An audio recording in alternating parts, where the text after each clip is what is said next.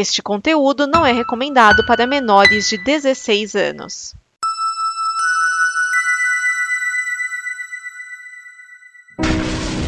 Olha só o que eu achei! Livre das conversas malditas! O Necronome conversa!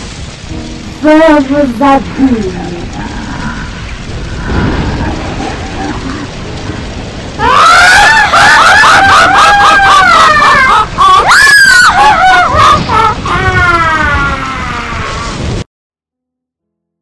O livro está aberto para suas vendas, queridos ouvintes, que está começando mais um Necronome Conversa. Aqui é Padre Félix e hoje a gente vai falar sobre Possessão, filme lá de 81, né, que é um dos favoritos da, o filme favorito da Michelle, né, que é aquilo que vocês me tocar.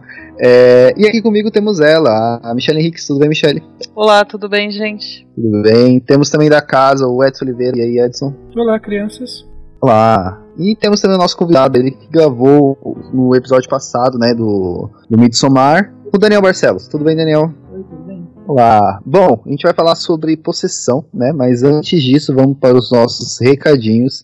Então, Edson, se a pessoa quiser apoiar a Combo, a nossa casa aqui onde estamos hospedados, o que, que ela faz? Os nossos ouvintes que quiserem nos apoiar podem entrar no apoia.se barra combo para nos ajudar em reais ou em patreon.com barra combo para nos ajudar em dólares. Lembrando sempre que combo é com K. É isso. E Michelle, a nossa newsletter, que é, que é como é que as pessoas fazem para assinar? Para assinar nossa newsletter é só em tinyletter.com/necroletter. A gente já mandou sobre o mês de setembro e no último dia de outubro a gente conta como foi o nosso mês aqui no podcast. É isso. E lembrando que o Necronome Conversa agora tem uma, um blog, né, que é necronomiconversa.wordpress.com. Lá a gente vai escrever alguns textos sobre terror, né? A gente vai colocar algumas coisas legais por lá também. E não se esqueçam de curtir e seguir nossas redes sociais, né? No Facebook é só você procurar pelo Conversa, no Instagram e no Twitter é Neconversa. E eu quero dar, dar, também mais um recado, né? É, esse mês de outubro, né? No dia, do dia 18 ao dia 20, vai rolar a Horror Expo, né? Que vai ser uma, um grande evento aí de, de horror que vai ter aqui no Brasil, né? Acho que é o primeiro que tá rolando. Vai rolar várias coisas, vai ter pré-estreia da Zumbilândia, vai ter. Cara, vai ter shows, vai ter atrações com artistas, vai ser bem legal. Se quiser, né? Vá lá que eu estarei por lá e a gente pode se ver. Oh, pra, oh, pra quem e... gosta de tirar foto com atores, vai ter ator de Riverdale, tem atriz de American Horror Story, tem diretor que trabalhou em Amazing Stories com, do lado do Spielberg, e bastante gente boa convidada. É, e tem várias atrações também, né? Vai ter um, a boneca da Annabelle, vai estar tá por lá. A boneca da Annabelle não, a boneca que foi usada no filme da Annabelle, né? a boneca da Annabelle vai estar tá por lá e vai todo mundo morrer, né? não, vai ser só do, do que foi usada no filme. É, vai ter também um, uma é, um, um, lugar montado assim da, de produção da, do Dr. Sono, né? Feito pela Warner. Então vá que vai ser bem legal, gente. Mas vamos falar de possessão, que é o nosso tema de hoje, né? Então, ô Michele, já que é o seu filme favorito, né? O, o filme que você escolheu para comemorar no nosso aniversário, fala um pouco pra gente sobre ele, começa a dar uma sinopse sobre ele. É, bom, é, só comentar um pouquinho que agora em outubro o podcast faz um ano. Eu não tô nele faz tanto tempo, mas eu já cheguei falando, vamos falar dos nossos filmes preferidos e tal, né? Enfim, é, Possessão é meu filme preferido da vida. Eu já ouvi, sei lá, umas seis, sete vezes, e cada vez que eu assisto eu descubro alguma coisa nova dele. E numa rápida sinopse, a, o, a Ana é uma mulher casada com um filho e ela tem um marido que é tipo um espião, que ele fica muito tempo fora de casa. E quando ele retorna de uma dessas viagens, ela tá meio que surtada, entre aspas, e decide que não quer ficar com ele, tá com umas ideias estranhas, aí ele descobre que ela tem um amante, e tudo isso na Alemanha, na época da Guerra Fria. Então, aí vai se desdobrando a, a história. Se não me engano, esse filme, pelo que eu vi nas minhas pesquisas, ele é uma produção da Alemanha junto com os Estados Unidos, né? Foi tipo uma, uma coisa em conjunto entre os dois, não foi? Os dois países, duas, duas, duas é, é, entre os dois países, né? Não que os dois países se juntaram para fazer o filme, mas pessoas de dois países. Na verdade, é uma misturança só, né? Porque o filme é com o Sam Neill, que é americano, com a Isabela Gianni, que é francesa, o diretor é polonês, então é uma grande misturança. só, só, uma, só uma correção, o Sam Neill não é americano, ele é neozelandês. Pronto, neozelandês.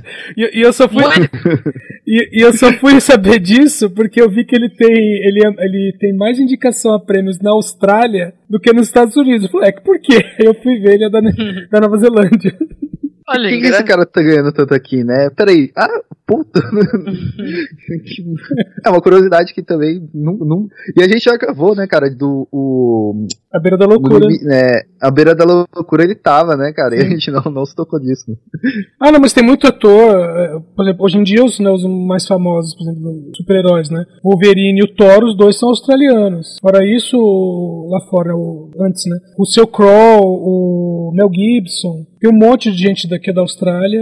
Meio que é, tem uma ponte aérea, Austrália e Estados Unidos. Então a gente nem até releva isso. Ah, o Peter Jackson mesmo. Peter Jackson também é da Nova Zelândia. A gente conhece mais ele pelos trabalhos nos Estados Unidos do que pelo que ele fez na Nova Zelândia. É, e tem duas diretoras que eu gosto bastante também, que são a Jane Campion, o Dani gosta também dela, e a Nick Caro. Elas também são da Oceania. O Sanil, ele não dá muito a entender, né, no, no filme o que que ele é, né? É, ser, dá, é, tipo, aparenta ser um, um espião, né? Ou, que fa, ou um, alguém que faz esse trabalho, né? Tipo, de, de investigar alguma coisa, né?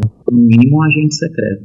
É, porque o, o- a cena inicial dele naquele escritório, não, não a cena inicial, inicial, né? Mas aquela cena dele no, no escritório, conversando com os caras, e mais tarde, quando ele, ele toma o contato, e eles falam que não tinha um substituto à altura, né? E, e também o- até o dinheiro que ele recebe, que ele recebe em dinheiro vivo, né? Tudo leva a crer que ele seja um, um espião. E aliás é interessante porque o, o, o diretor, ele não dá muita. Mesmo assim, você que tem que ir descobrindo o que está acontecendo, né? Apesar que tem um spoiler na entrada do filme, né? Porque aparece assim, efeitos da criatura por fulano de tal. Você fala, ah, tem uma criatura. Exato. O- assim, deixa eu falar um pouco rapidamente sobre por que, que esse é meu filme preferido, né? Eu lembro que eu vi há muitos anos, eu sempre vi o pôster e tal, eu gosto muito da Isabela Gianni, e eu assisti uma vez que eu estava com dengue em casa, muito podre, com muita febre, e eu assisti o filme e eu fiquei completamente chocada. Eu fiquei, nossa, será que era febre ou realmente foi meio impactante, né? E passou os anos, pelo menos uma vez por ano desde então eu vejo esse filme. Eu tive a oportunidade de vê-lo no cinema, ao lado de uma das, dos meus melhores amigos, assim, foi muito, inter... foi muito bacana. E como eu disse no começo, né? Cada vez que eu vejo esse filme, eu vou notando uma coisa diferente. Hoje à tarde eu tava falando com o Dani, falando, Dani, você notou tal coisa em tal cena? Ele, putz, é verdade, eu não tinha percebido e tal. Então, como o Edson disse, é um filme que ele vai te dando as coisas aos poucos, você vai juntando, e pra mim, como eu disse novamente, né? Cada visão é um detalhe novo. Então, isso que pra mim torna o filme tão rico. A gente define, definiu aqui como um filme de terror, horror, né? Mas na verdade ele tem muito mais do que isso e o horror é só um detalhe nele, né? Ele é um, Exato. é um suspense psicológico ao mesmo tempo que é um drama. Sim, é um drama familiar, conjugal, tem as cenas de terror, tem o suspense, tem coisa surreal, tem questão política, ele tem muitos gêneros dentro dele.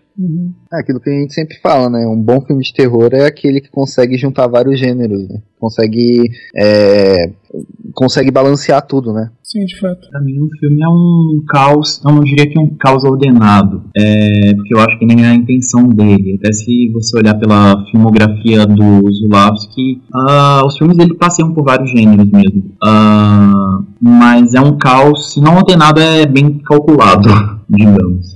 Aliás, uma coisa que eu tava dando até uma olhadinha, eu não conhecia os outros trabalhos dele, eu fui dar uma olhadinha, ver é, trecho de filme, e ele tem uma coisa de querer filmar com a câmera na mão, né? Tinha, né? Lembrar que ele é falecido, né? O Andrzej Andrzej é, Lasky faleceu em 2016. E Logo depois de ter lançado o último filme dele, foi Cosmos. Mas ele tem essa coisa de estar com a câmera na mão e acompanhando os atores durante a cena, né? Sim, é, em 2017 teve uma mostra do diretor no Cinesesc. Eu só consegui ver o Possessão e um outro dele que eu esqueci o nome. Dani, qual que é aquele com a Romy Schneider? O importante é amar. Isso, é um filme surreal. Tem o. Aham. Como chama, gente? Esqueci. O cara que fez Nosferatu. Kinski. Klaus Kinski. Exatamente, num Tem um papel. Klaus Kinski, mas não é um filme de terror. Oi? Tem um Klaus Kinski, mas não é um filme de terror. Ele é um elemento de. Exatamente, ele é um filme é um, é um filme estranho com o Klaus Kinski, né? O que é um pleonasmo, né? E realmente, isso que o Edson falou é bem verdade. Ele tá com a câmera na mão sempre seguindo a cara dos personagens. Eu acho isso muito interessante. E só uma coisa que eu ia falar, eu peguei o folheto dessa mostra, eu tava dando uma olhada, né? Antes da gente, anotando as coisas pra gente gravar, né? E o diretor escreveu esse roteiro logo depois de se separar da mulher dele. Então você nota umas coisas, tipo, o cara tá meio fudido da cabeça e escreveu essas coisas todas. E uma coisa que me deixa muito intrigada é que nesse folheto também diz que ele era antifeminista, que ele odiava feminismo, não sei o quê. E para mim é muito curioso isso, porque eu vejo a personagem, a Ana, como, sei lá, um, uma revolta, um, uma coisa, tipo, eu não estou satisfeita nesse relacionamento, eu vou atrás de alguma coisa para mim. E pensar nisso, né, né, que ele tinha acabado de se separar da mulher e ela correndo atrás de tudo, eu acho muito contraditório. E continuar gostando do filme é meio difícil. É que, é que ele tem uma coisa nos filmes dele de exibir o corpo feminino. Tudo bem que ele exibe o corpo masculino também. Aliás, tem, tem umas cenas entre os personagens masculinos em que eles fica, ficam muito próximos e que é estranho para um cinema normal, né? É, você ter dois personagens masculinos muito próximos um do outro, assim, encostando no outro, é esquisito. É, Eu achei aquele Sim. momento bem homoerótico. sim, totalmente. E ainda tem o detetive que tinha um amante também, Sim, né? Tipo, que ele vai até a- atrás pra descobrir o que aconteceu, que ele fala do meu amor e tal. Eu gosto bastante desse elemento que ele coloca. E realmente esse embate físico do Heinrich e do Mark é sensacional também aquela cena. Ah, aliás, é, se alguém tiver interessado, o- os movimentos que o Heinrich faz é de uma luta- um tipo de luta chamado savate. É, é, é o karatê francês. E é aquilo mesmo, pare- parece dança mesmo. É daquele jeito mesmo. E é engraçado, né? O cara alemão, um karatê francês também a misturança segue. Totalmente. Eu não conheço muitos outros. É, é, é, ele mais ligado do terror mesmo, ou tipo, é este filme que é um filme de terror? Então, então, como, a gente, Ah. como a gente disse, esse filme aqui você pode classificar ele como, te- como terror, como drama, como suspense. Mas os outros filmes dele, ele tem filme que é totalmente surreal. Ou o final desse filme também, aqui também é surreal, né? Mas ele tem filme que é, é surreal, ele tem é, dramas históricos. Mas todos os filmes dele, ele coloca uma coisa pessoal. Tipo assim, ele tem a assinatura dele, sabe? Ele é um. é, vamos dizer assim, ele tem um, um jeito intimista de. Tinha, né? Um jeito intimista de filmar. Sabe? Que é meio assim: você vê ângulos é, abertos, é, áreas abertas, até esse passeio que ele faz com a câmera, pra mostrar assim: olha, tá vendo em volta aqui? É bem aberto. E ao mesmo tempo, é, onde você enxerga aberto, você vê meio que as pessoas sendo oprimidas, os personagens oprimidos. Os outros filmes dele também tem isso, sabe? Seja em, em campo aberto, é, um dos filmes dele que fala de um circo, que não só o circo, né? Mas tem um círculo na, na situação. É tipo assim, o cara tá no picadeiro de repente as luzes em volta vão diminuindo, sabe? Então, tipo assim, é, é, é como se ele fosse ficando sozinho aos poucos. Então, essa é meio que uma assinatura dele. Mas esse aqui, é, ser um filme de terror, é só um detalhe. Sim, sim, eu acho que é bem isso. Ah, esse filme é meio que uma continuidade, uma intensificação do estilo dele. Eu acho que o primeiro filme dele é a Terça Parte da Noite. Tem elementos de terror, ou pelo menos algo, não diria sobrenatural, mas enfim. Ah, mas que pode ser classificado como terror na filmografia dele, eu creio que só esse. Eu sei que ele tem um filme de sci-fi que eu não vi que chama Globo de Prata. Eu tenho muita vontade de ver, mas é bem cult também. Embora o filme mais famoso dele seja o Possessão mesmo. Sim, inclusive o, o Possessão, meio que ele, é, entre aspas, foi redescoberto recentemente. E teve, teve uma, não sei se é uma banda ou uma dupla, é, que fez uma música e, e fez o clipe da música em cima da, de uma cena do filme. Tem o, Ah. o pessoal começou a. É o Crystal Castles. Isso, isso mesmo. Não foi Crystal Castles, não foi Massive Attack, o clipe que teve a Rosamund Pike? Então, o Massive Attack refez com a Rosamund Pike. O Crystal Ah. Castles usou realmente as filmagens.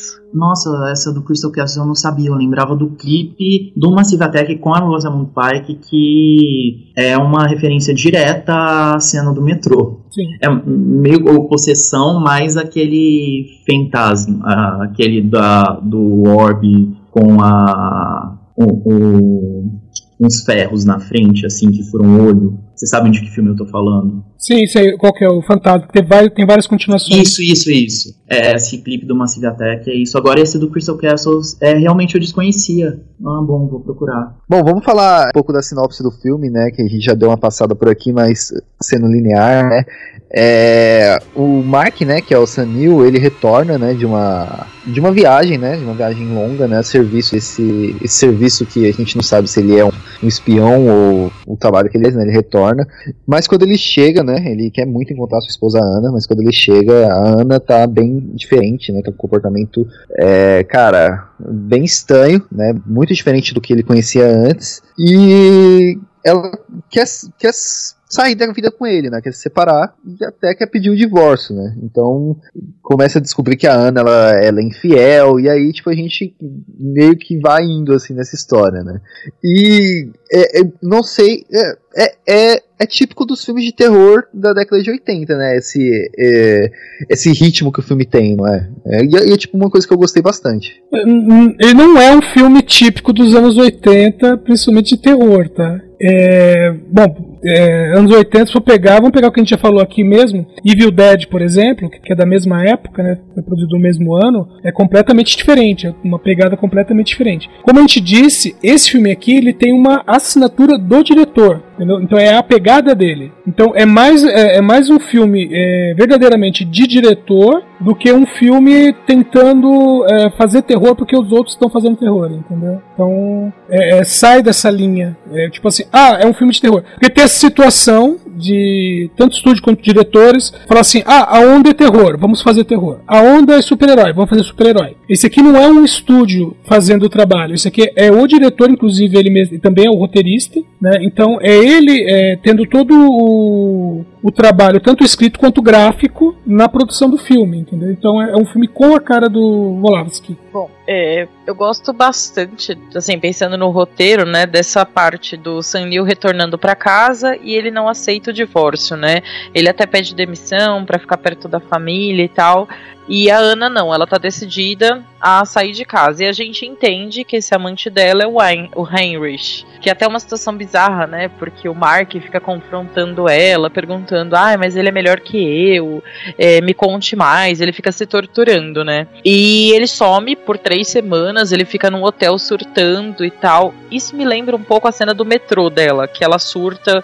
E é uma coisa também que eu percebi só agora: que ela teve um aborto e depois um, um ataque, assim, um que foi aquela cena do metrô. Ele tem esse ataque no quarto de hotel lá, que ele fica surtando e tal, e aí ele pergunta pra camareira quanto tempo eu tô aqui, né?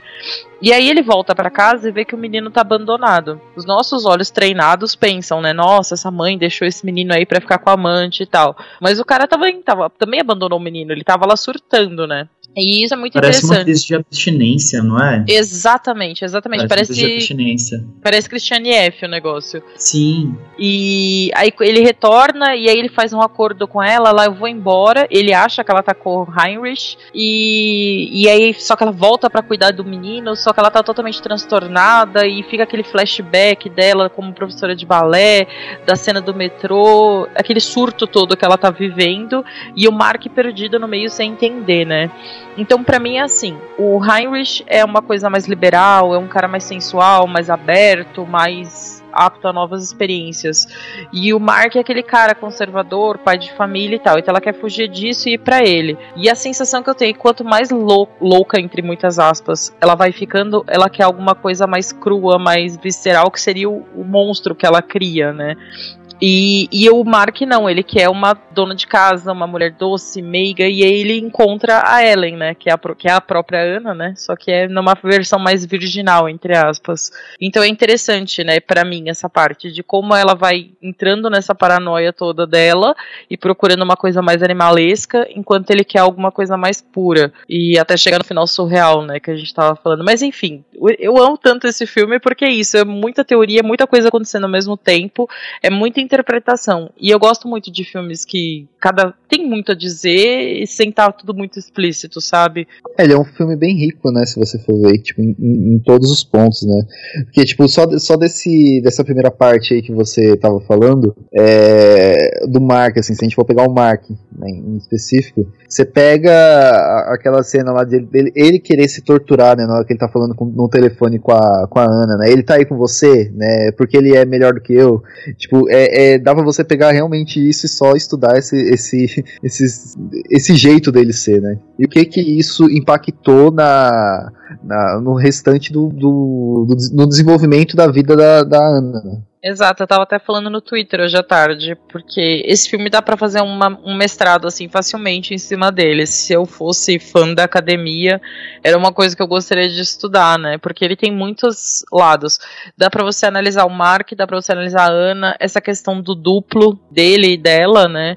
A questão do menino também, do filho deles, que tá, tipo, largado no meio dessa situação, né? E aí a amiga que ajuda a cuidar, mas ela também parece que tem uma tensão sexual entre ela e o, e o Mark. Enfim, é muita coisa acontecendo ao mesmo tempo. É interessante ter, é, citado né, o Bob, o garotinho, o filho do casal, que no, no momento que eles começam a brigar, discutir, os dois gritam um com o outro, se batem, o menino simplesmente desaparece, né? Ele nunca tá lá quando isso acontece. Mesmo que você tenha visto ele ali, tipo, 10 segundos antes. Sim, é, vo- você.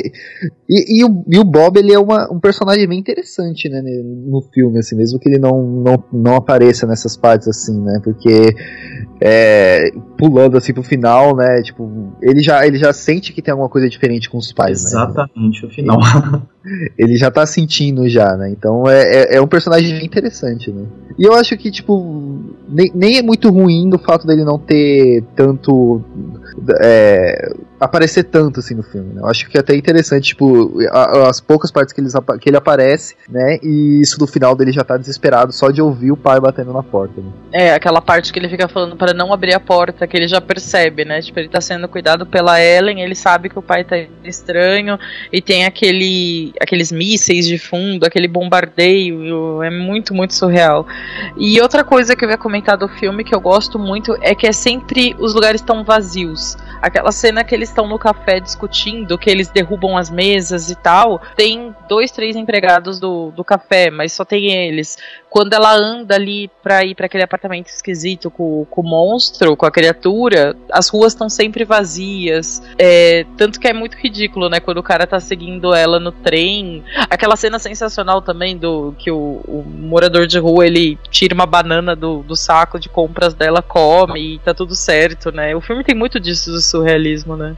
Sim, quando não tem, quando não interessa pra cena, pra narrativa, não tem nenhum elemento humano ah, pra se infiltrar na, na, naquilo que tá acontecendo. Então, nesse sentido, o filme é bem econômico. É, não tem figurante, né? Tipo, são eles o foco e fica neles, né? exatamente, exatamente. E, e outra personagem só que eu lembrei, a mãe do Hein- Heinrich, também é super interessante, né? Quando ela vê que o filho dela morreu, ela se mata e pronto, acabou, tá tudo resolvido. O carinho que ela tem pela Ana, né? É tudo muito, muito interessante. Ela, ela faz aquela mãe super protetora, né? Que vai. É...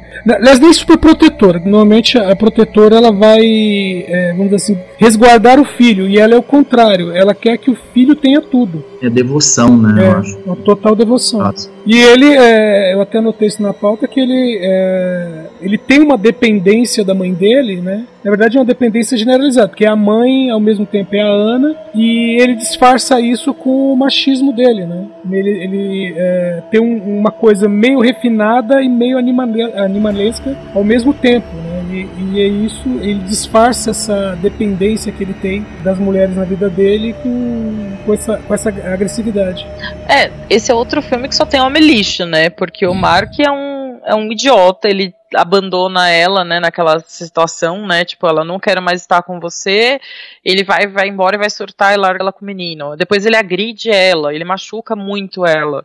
E depois os dois caras ficam naquele embate ridículo e tal. E aí ela vai pra criatura, né, tipo, entre tá entre esses dois, ela prefere estar com um monstro, né. Isso que é bem legal. É, se bem que na verdade, pra gente dar uma olhadinha, né, a gente percebe que ela já, es- entre aspas, já estava com a criatura, né? E até uma dúvida que fica, né? É, quando foi que começou esse relacionamento? Porque quando o Mark tá meio que investigando, antes ainda dele chamar o detetive, é, ele pergunta se ela tá com, com, com o Heinrich. E mais tarde ele falando com o Heinrich, aliás, com a mãe do Heinrich, e ela fala que a Ana não estava lá. Que é justamente Sim, quando, é. quando ele vai atrás do detetive. Então meio. Isso já estava acontecendo, né? Exato, até porque tem uma hora que ele pergunta, né, quanto tempo você tá com o Heinrich? Lá, ah, já faz um ano, né?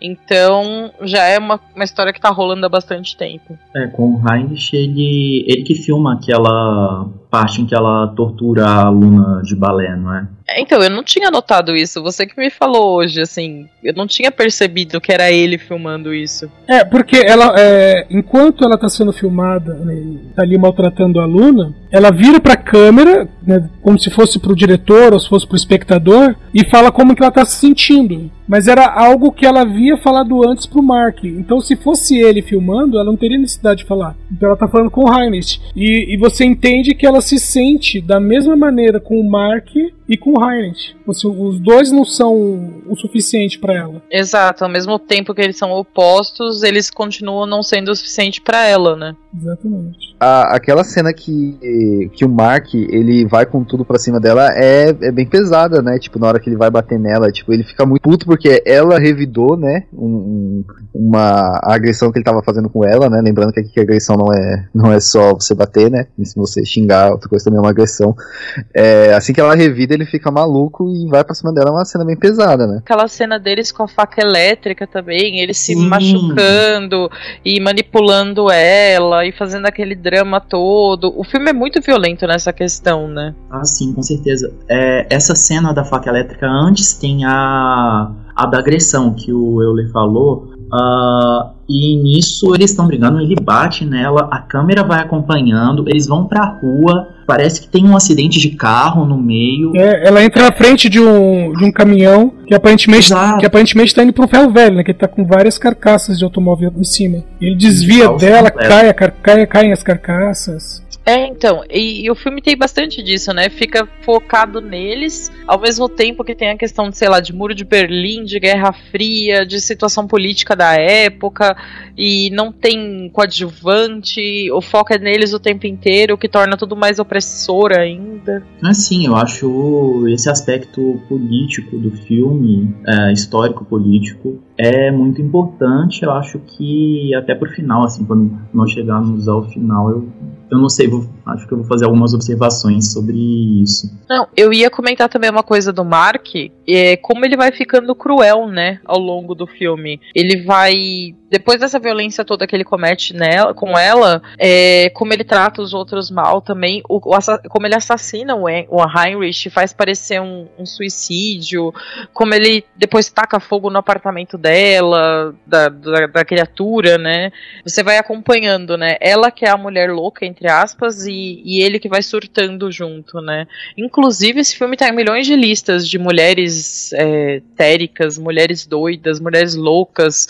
Tem até um livro que chama House of Psychotic, Psychotic Woman, Women, que eu ainda não consegui li- ler, mas que trata disso, né? Das mulheres surtadas no cinema, né? E como isso tem a questão histórica, a questão de movimento feminista e tal. Enfim, dá pra falar horrores disso. É que até certo do filme, a única perspectiva que você tem é dele. Ah, tem uma ameaça. No início você tá desnorteado, confuso, mas você tá junto do personagem dele. E aí, a, a, a tendência é tomar o lado dele, porém, você vê bem que não. Mesmo depois que ela começa a matar, ele também começa a matar. Enfim. É, porque quando começa o filme, né, tem aquela cena que ele tá lá né, na, na, do lugar, no, no- na sala sozinha, né, com, com o pessoal pedindo demissão, né, e o motivo que ele dá é porque ele quer ficar com a família, né, eu quero ficar com a minha família, então você, você começa a ver o filme, você começa a ver pela visão de que é, uma, é um cara que quer ficar com a família e acabou se ferrando por ter que trabalhar e ficar muito tempo fora, né.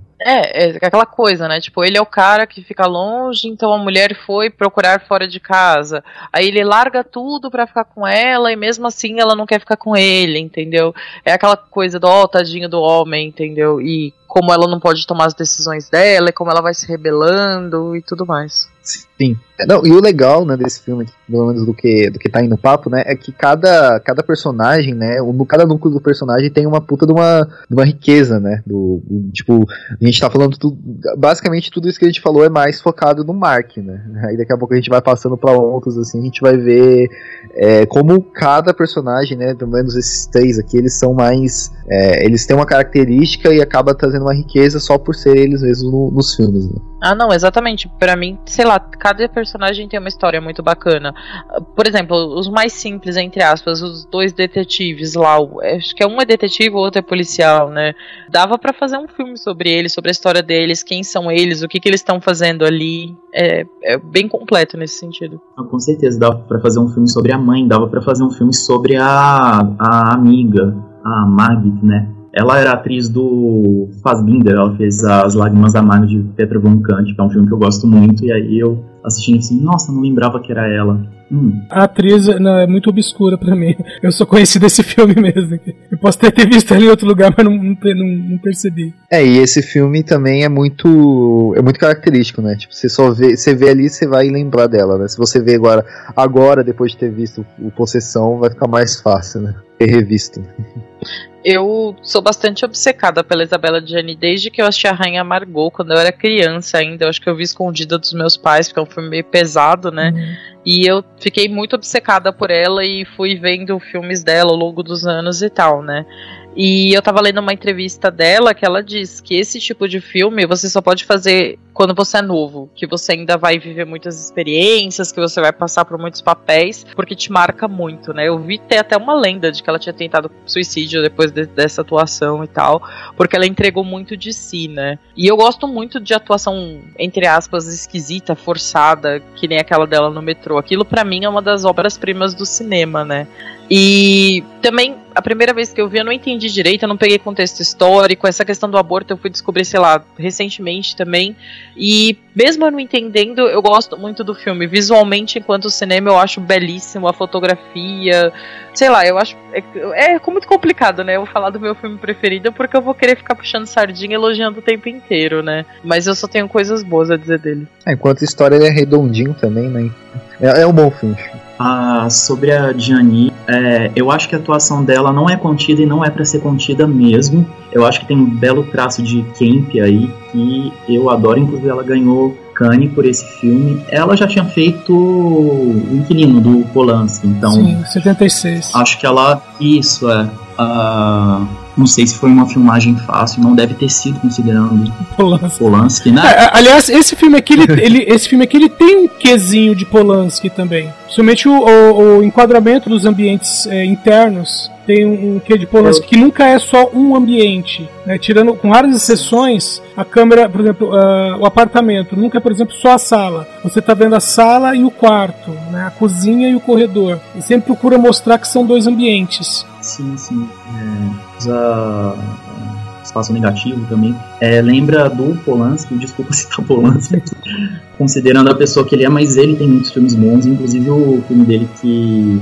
uh, me faz lembrar assim do Possessão é o Repulso ao Sexo. Sim, total. A questão de terror doméstico, a mulher começando a matar as pessoas por algum distúrbio psicossexual. Eu ia falar exatamente do repulso ao sexo. E já vou puxar uma conexão assim rapidinho. Eu, quando li o livro Dias de Abandono da Helena Ferrante, e eu escrevi sobre ele, eu falei que ele me lembrava o clima do repulso ao sexo, dessa coisa, né, sexual, esquisita, mórbida. Então, eu faço essa ligação toda. Leiam Dias de Abandono, vejam Possessão e vejam Repulso ao Sexo, apesar de ser do lixo do Polanski. Não tem problema falar do Polanski, não, porque aqui a gente gosta de falar mal também, quando cara é cuzão. Tipo Lovecraft. Lovecraft a gente tem sempre que citar que ele era um, uma pessoa de bosta. Então, Polanski era uma pessoa de bosta. A gente fica feliz de citar essas coisas. ah, tudo bem, porque eu ia falar que uh, tem algumas coisas, alguns elementos desse filme que me lembraram um filme de outro diretor um tanto lixo, que é o Anticristo do Las von Trier.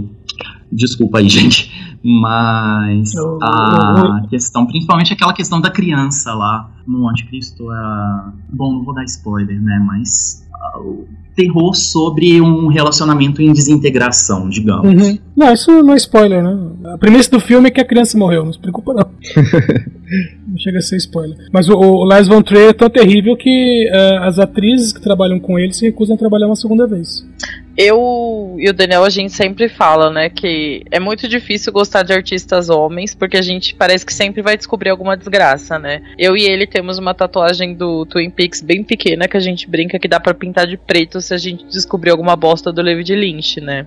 Porque, sei lá, Ingmar Bergman é meu diretor preferido e até hoje eu fico besta de descobrir tanta merda que ele fez, né? Mas enfim, infelizmente é isso. Mas eu acho o que o único que possessão. tá se salvando, o único que tá se salvando do, do- dos nossos ídolos, né? Acho que pode só brincando assim, né?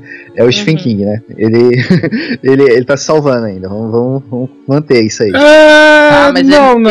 ele foi um. Não, ele foi bem É, ele foi merda com a Tabitha nos anos 70, 80. Ele Sim. fez ela passar por muito perrengue também, viu? É, e fora o negócio do It também, né? Do, do livro, que é meio escroto. Exatamente. Mas enfim, o que eu ia dizer do Possessão é que esse filme ganhou status de cult, né? Ele foi proibido em muitos lugares na época que saiu, né? E ele é muita influência, né? Tanto a questão musical, como vocês já comentaram, né? Pro Massive Attack e o Crystal Castles, como influência, né? Lars von Trier veio depois, tem muito filme que desse terror psicológico que surgiu depois. E sei lá, né? De novo, lá vou eu elogiar e dizer que o filme é perfeito. Não, até em termos de, de body horror também, tem outros filmes que vieram depois e que você vê uma certa influência. Até o. Não deixa anotado na pauta, mas Hellraiser, por exemplo, né, a premissa do primeiro filme é muito semelhante. E Hellraiser é um colchão sujo, né? Em vez de ser uma criatura em formação, é um colchão sujo. Assim. Cara, eu vi Hellraiser quando eu era criança, eu não lembro absolutamente nada. Eu tenho os VHS em casa, eu preciso sentar um dia pra rever. E eu li o livro há alguns anos, não gostei muito, acabei deixando de lado, mas tô querendo rever Como Hellraiser. assim? Clive Barker, velho? Puta. Cara, Um dos meus, um dos, dos meus livros favoritos, velho, Hellraiser. Eu acho que a escrita do Clive Barker. me- me- A primeira definição que ele dá, do, da- dos encontros do, do Celobitas lá me dá mó, dá mó arrepio a primeira vez que eu li. Muito foda. Desculpa. Euler. Não. Michele, só pra te inteirar, no filme, né, é, tirando toda a questão dos cenobitas e tal, você tem um personagem que é o Frank, que foi arrastado pro reino dos cenobitas. E, e aí você tem a, a amante dele, que é a Sylvia, e ela tá casada com o irmão do Frank. E vamos dizer assim, o Frank consegue é, se comunicar com a Sylvia através do sangue que tá num colchão. Então a Sylvia começa a atrair homens de todos os tipos para esse colchão, para fazer esses homens simplesmente se deitarem no colchão, porque quando eles estiverem deitados no colchão, o Frank consegue tirar a essência deles. A essência lê-se o sangue deles. Então ele, ele, ele vai arrancando, tipo, primeiro o sangue, depois ele vai se recuperando, né? Porque ele tá do outro lado, vamos dizer, incorpóreo. Então é sangue, vísceras, é, depois ele é, vem só com o corpo é, é, sem pele ainda, sabe? Até finalmente conseguir é, voltar pro mundo. Então, a- até a parte final do filme é isso. É uma mulher atraindo homens pra, pra cama dela pra reconstruir um outro homem. É basicamente a premissa do- da criatura mesmo, do possessão, né? Sim. Lembrando que o filme Hellraiser é de 87, portanto, seis anos depois. É, o, o livro é de 86 também, né, se não me engano. É, o livro eu não tenho certeza da, da publicação. Eu, se eu não me engano, é 86. Deixa eu só confirmar aqui. Isso. Data da primeira publicação, novembro de 1976. Então ele veio depois. Então já considero influência direta. É isso, ó. Possessão influenciou Hellraiser. Né? E Hellraiser teve nove filmes. Só vale um. Brincadeira. Depois, né, de, de tudo isso, né, que a gente comentou, né, tem a questão de que a Ana, ela meio que desaparece, né? E o Mark, ele contrata os dois, o, o detetive pra ir lá, né? E o detetive encontra a Ana, né, e morre também. né? E uma coisa interessante é que depois que o, a gente descobre que é namorado, né, do, do detetive que morreu, ele vai lá, o Mark já não quer mais, mais encontrar ela, né? Ele fala que seguiu o próprio caminho dele, né? É, ele, fica numa situação. Na verdade, não é que ele não quer é, ir lá. Ele não quer mais que os detetives procurem, justamente porque o outro sumiu. E ele já sabe que tem coisa, coisa estranha. É, que, que também parece que. é, o- porque isso acontece depois que ele tem a relação lá com a menina que cuida do, do Bob, né? Sim, com a professora. Com a professora. Aí dá meio a entender que ele, ele meio que deu uma superada, né? É, é, Mas ela, é o, ela é o duplo, né, da Ana, né? Tipo, eu tava lendo um texto que dizia, né, que esse filme não tem aquela questão do bem versus o mal, porque só o mal tá retratado no filme, né? E essa questão do duplo é um negócio que eu preciso ver o filme de novo e tentar entender de outra forma, porque ainda não é uma parte que tá muito clara para mim. É, eu até quero ouvir depois os comentários do Dani sobre política no final, porque essa parte ainda é meio nebulosa para mim. Ah, bom, então essa parte do duplo, eu não sei, eu fiquei com uma dúvida na cabeça. É, ele enxergava daquele jeito, a Helen, a professora, ela era daquele jeito, e se ela era daquele jeito, ela era um duplo, ela foi criada.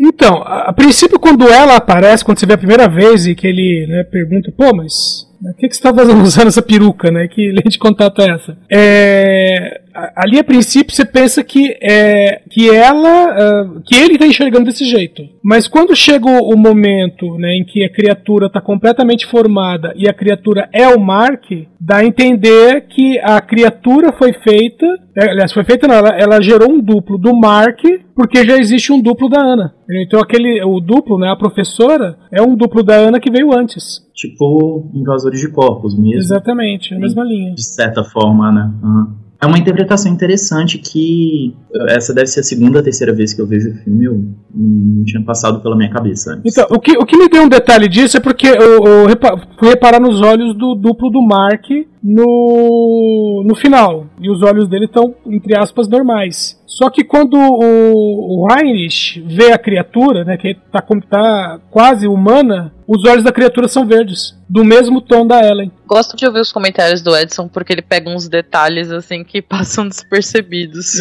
Já me falaram isso. Eu pego tipo negócio, pego, sei tá onde, ah, numa frase que o cara fala, putz. Não, é interessante ser.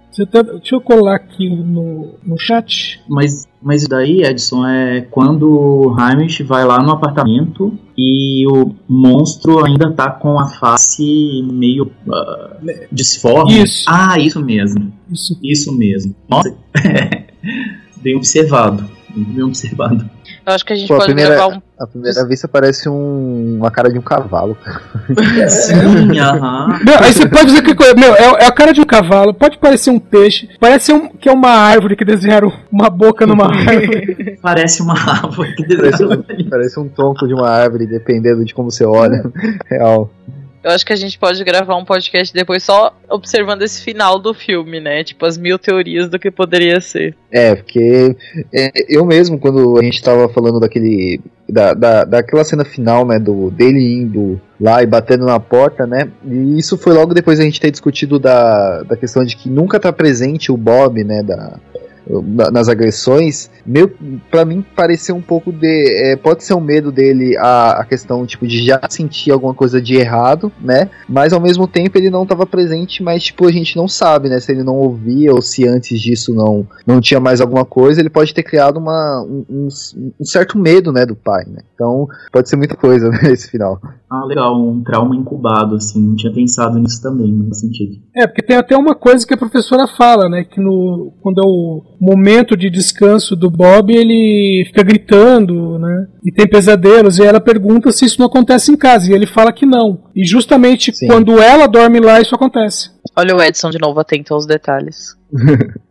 é, é, então, e a gente não consegue é, ver de fato, né? Tipo, porque se a gente tá vendo a, a, a visão é, do Mark, né? A gente tem um ano aí que ele passou fora que a gente não sabe como se desenvolveu, né? A vida da, da, da Ana e do Bob, né? Então, até que ponto essas coisas não aconteciam em casa, né? Até que ponto isso não aconteceu em casa? Né? Até que ponto isso é, é trauma da, da, da, relação dos pais, né? Isso é, isso é uma coisa bem interessante, né? Sim, o filme tem, tem esse passado todo que a gente não sabe. Como que a Ana chegou até o Heinrich, como que ela conseguiu esse apartamento com essa criatura, tipo, todos esses detalhes que a gente tem que ir juntando e criando um, um, uma linha do tempo mesmo, né? É, desde quando, né, que tem isso?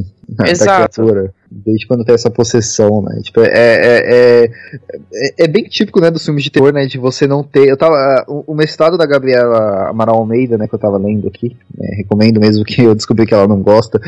ela fala bastante sobre isso, né? De que o terror, ele. Ele não, não tem necessidade de tantas explicações, né? Ele só tem que fazer sentido dentro do, dentro do que ele está se propondo num- numa história, né? E, e é isso, né? A gente não sabe disso, mas a história ainda faz sentido. É, e eu vou citar Stephen King de novo, né? Como é de lei no nosso podcast, já que já tenha sido citado no programa de hoje, né? Ele, naquele livro Dança Macabra, ele fala, né, que o terror ele acompanha os medos de uma época são levados para os filmes. Por exemplo, nos anos 70 tinha aquela questão de cultos, seitas satanistas e tal. Então tem muito filme disso, né? Então é interessante, né, pensar como que eram os medos da, da Europa no, no começo dos anos 80, questão de Guerra Fria, Cortina de Ferro, Muro de Berlim, não sei o que, e como isso tá no filme de uma certa forma, né? É, isso também não só no terror, né? Em, em tudo, né? Tipo, filmes de aventura e ação, quem que são os, os vilões? São os russos, Exato. né? Os soviéticos, né? A gente, for trazer pra, a gente vai trazer para hoje, né? Quem que são os vilões? Os norte-coreanos, né? A China.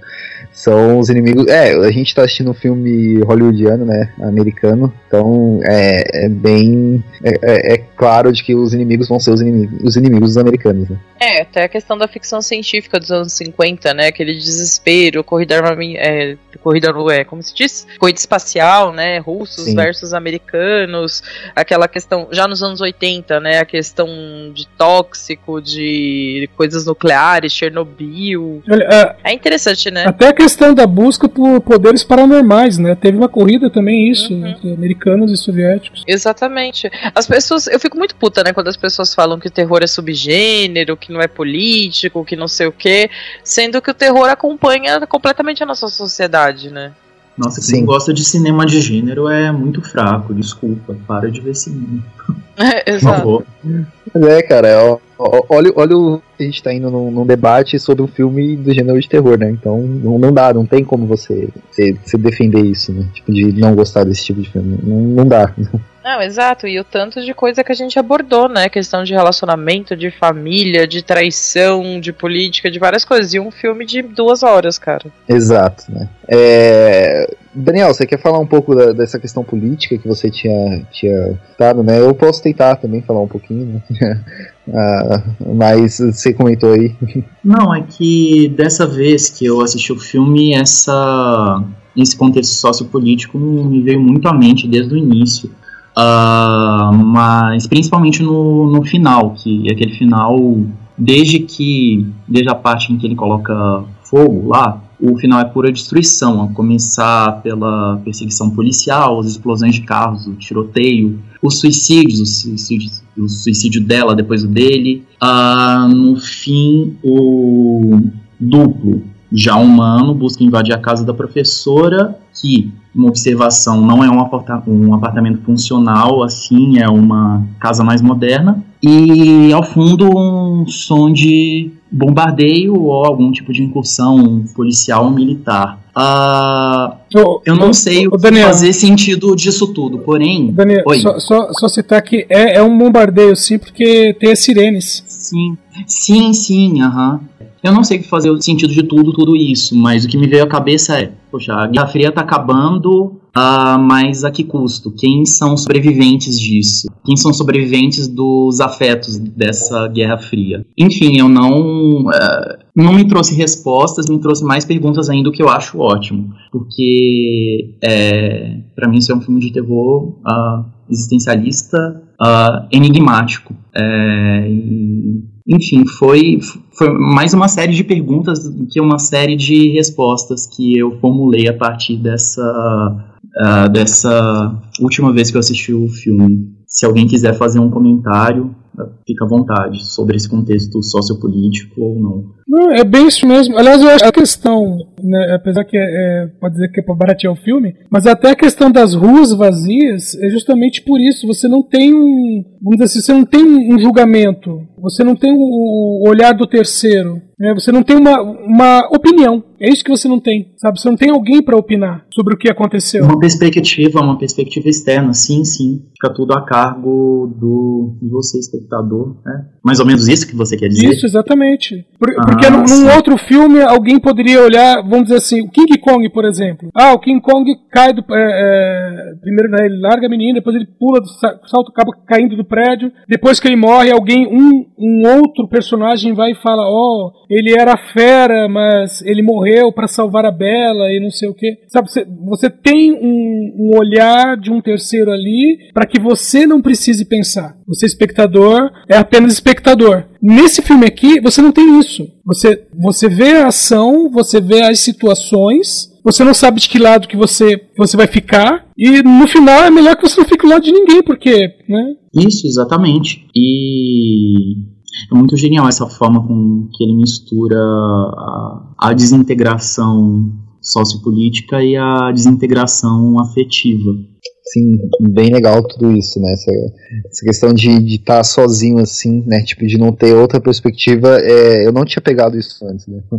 Eu tô, tô ouvindo e pensando que é, é real, realmente. Você não tem outra perspectiva a não ser aquela, né? E, e, fica muito difícil, né? Você, você escolher um lado ali né, daquela história, né? No início. Porque, tipo, no início tem aquilo da gente ver por ele, né? Ver pelo Mark, depois a gente vai vendo toda a situação que tá rolando, né? Não tem, não tem realmente aquele. aonde você você, você se apoiar ali. Né? É, porque é, quando você tem o tudo formado, né, o conjunto todo pronto, você pode falar assim: ah, putz, ela é culpada porque ela é infiel. Depois, não, ele é culpado porque deixou a família. Ah, não, tudo bem, tem uma criatura envolvida aí, então tudo bem, a culpa é da criatura. Ah, mas aquela professora super boazinha, super dedicada, talvez ela também seja uma criatura. Então qualquer um que você é, tente ficar, não, eu acho que esse personagem aqui é, é, é bacana, né? É, é, alguém com quem eu posso me identificar. Não, porque todos eles têm mais de um lado. Até o Ryan. Tipo, a gente vê né? a questão humana ali. Né?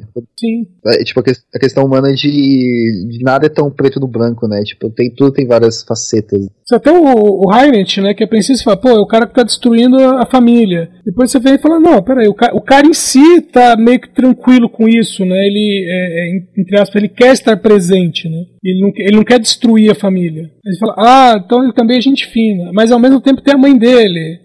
Não, tanto que no final, quando ele tá no bar lá, que ele tá ferido, ele chama o Mark, né, Sim. pra ajudar ele. É, exatamente. Eles criam essa ligação por causa dessa situação toda muito esquisita.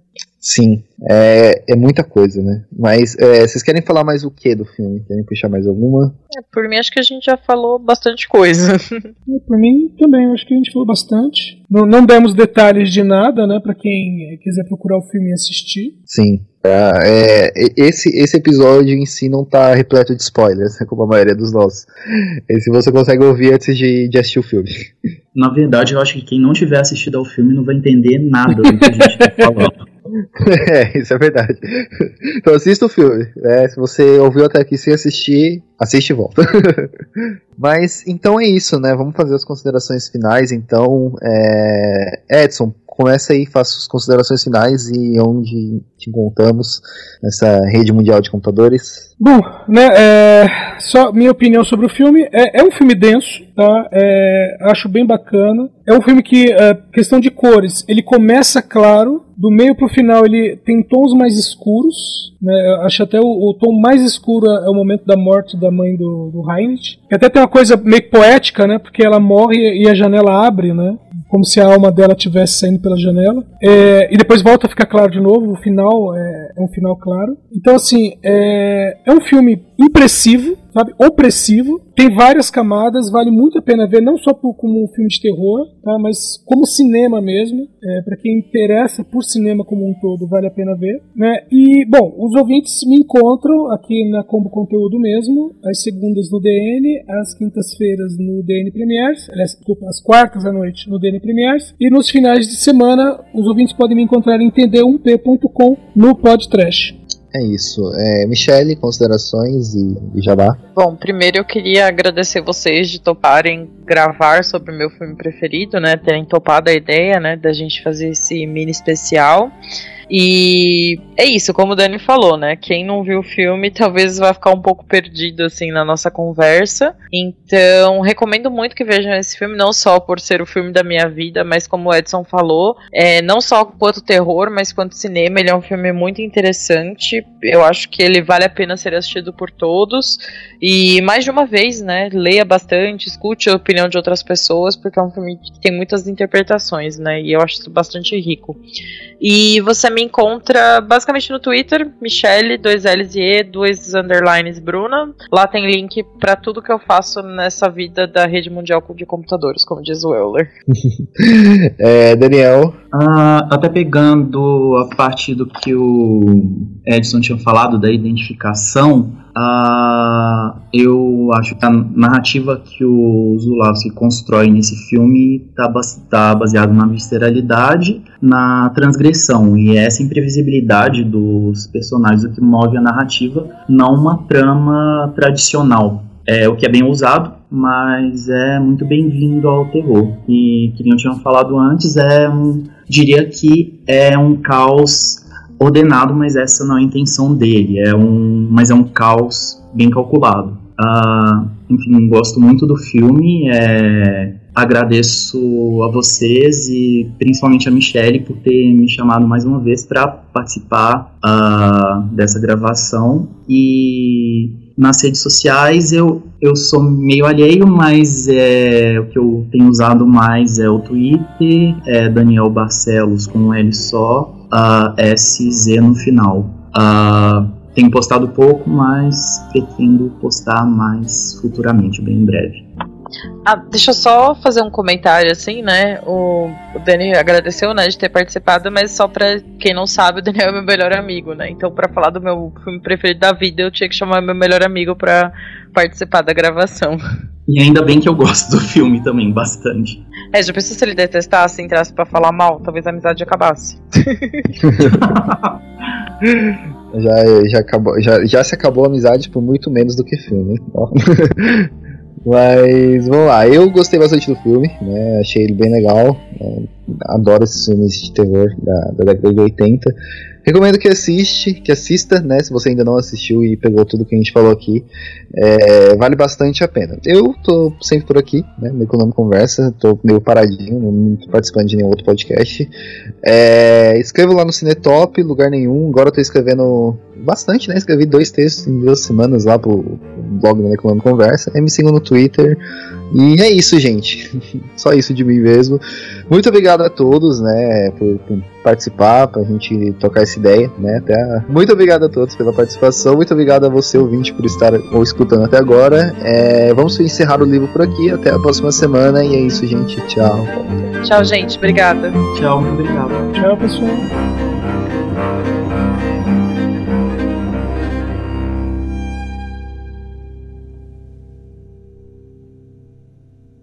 É. Cara, é, é, é, muito surreal, né, cara, essa, é, essa história, né? Tipo, é... calma aí que eu me perdi no pensamento normal. É... Respira. Respira. É, eu tô, tô, tava pensando em outra coisa, que tava lendo outra coisa, acabei perdendo. Peraí, cortou.